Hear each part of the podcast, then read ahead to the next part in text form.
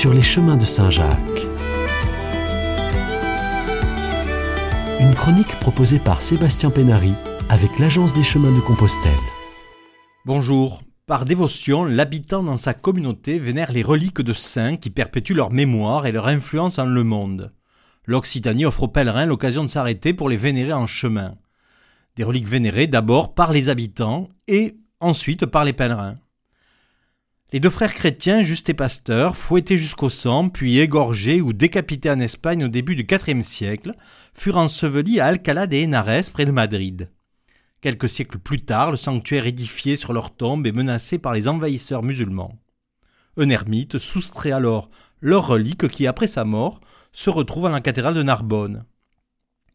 En 304, Saint Vincent, diacre à Saragosse, qui remplaçait le vieil évêque Valère pour instruire les fidèles, et aurait été torturé sur une maie de pressoir, est le saint patron des vignerons. Ces reliques sont rapportées en 863 à Castres par Odalde, un moine chassé de l'abbaye de Conques. La légende de Saint Vidian s'inspire d'anciennes chansons de gestes. Otage d'un roi sarrasin, Vidian est vendu à une riche marchande qui en fait son fils adoptif. Adulte, il prend les armes contre ses anciens geôliers et sa bravoure lui vaut d'être nommé duc par Charlemagne.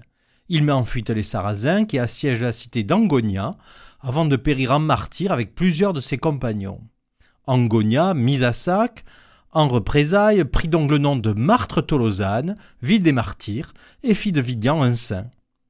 Dans la région de Luchon, Saint Aventin échappa aux morts en sautant du sommet de la tour où il était emprisonné, imprimant l'empreinte de son pied dans la roche puis il prêcha, toujours accompagné de Nours, reconnaissant de lui avoir de la pâte ôté l'épine qui le rendait enragé.